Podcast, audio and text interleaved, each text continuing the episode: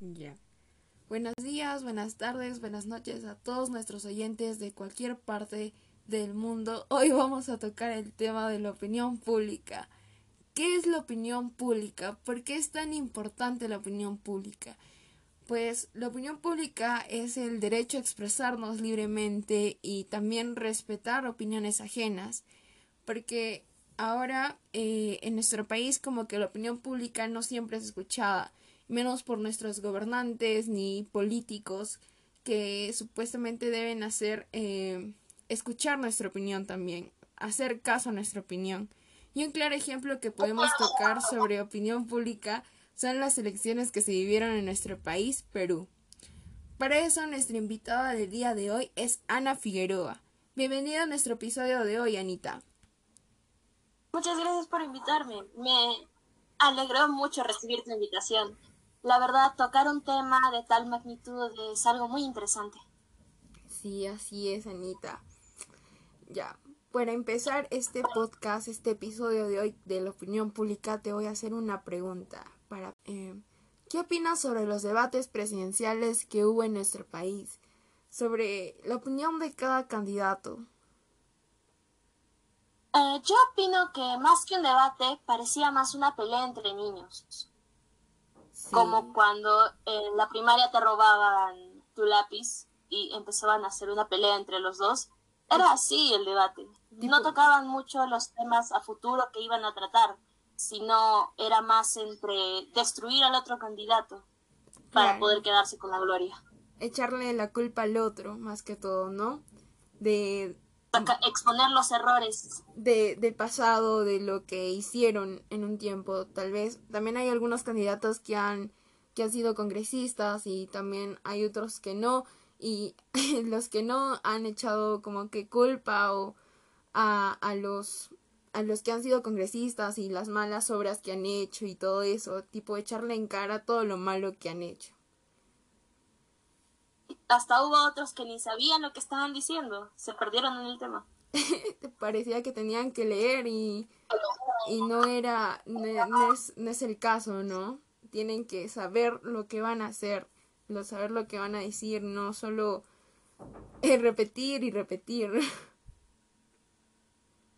Si es que se supone que van a tener un plan de gobierno, ellos ya deben haber estudiado eso, deben haber analizado cada punto a tratar. Claro, cada punto que ellos están proponiendo a nosotros, el pueblo, ¿no? Bueno. Ahora me gustaría saber tu opinión sobre las manifestaciones del pueblo que se han visto por las redes sociales y algunas marchas que han habido por la segunda vuelta, por las por los candidatos que han salido, que es este Pedro Castillo y Keiko Fujimori. Me pareció una buena decisión, la verdad, aunque en estos tiempos es muy radical. Claro, porque el hecho de el hecho de no ser escuchados ha llevado al pueblo a, a ese extremo.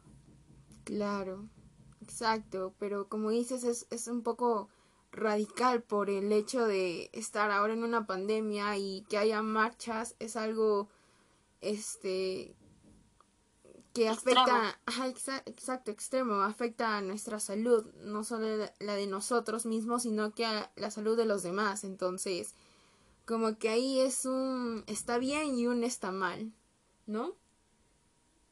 Sí, pero lastimosamente es la única manera en la que el pueblo va a ser escuchado. Exacto. Eh, nuestros congresistas, las personas de poder, creen que simplemente somos unos peones en su tablero que vamos a ser fáciles de manipular y jamás vamos a quejarnos de lo que nos dan.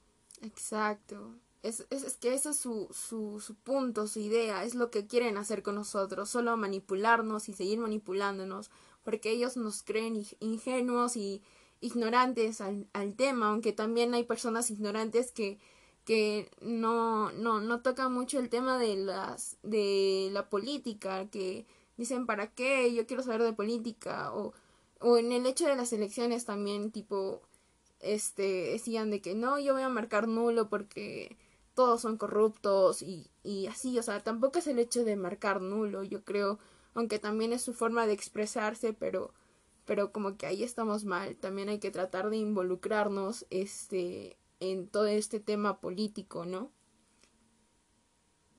Sí, también ha sucedido esto, lo que pasó con la señorita Keiko. Pero, ¿qué es, eh, ¿qué es lo que tú opinas sobre el tema que ha salido recién? Los, las supuestas boletas ya marcadas que estaban a favor del el grupo de la señorita Keiko. Yo creo que es, es, es algo totalmente... Eh, no sé cómo explicarlo. Es como que te da impotencia porque...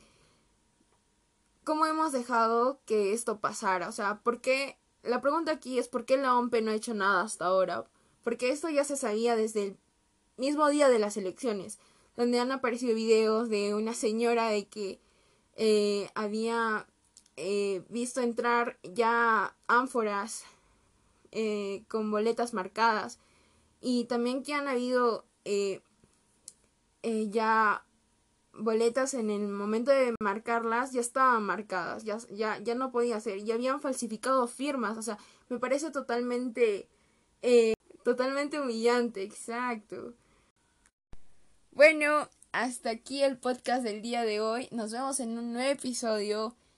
Anita. Hasta luego a todos. Bye. Muchas gracias por haber escuchado.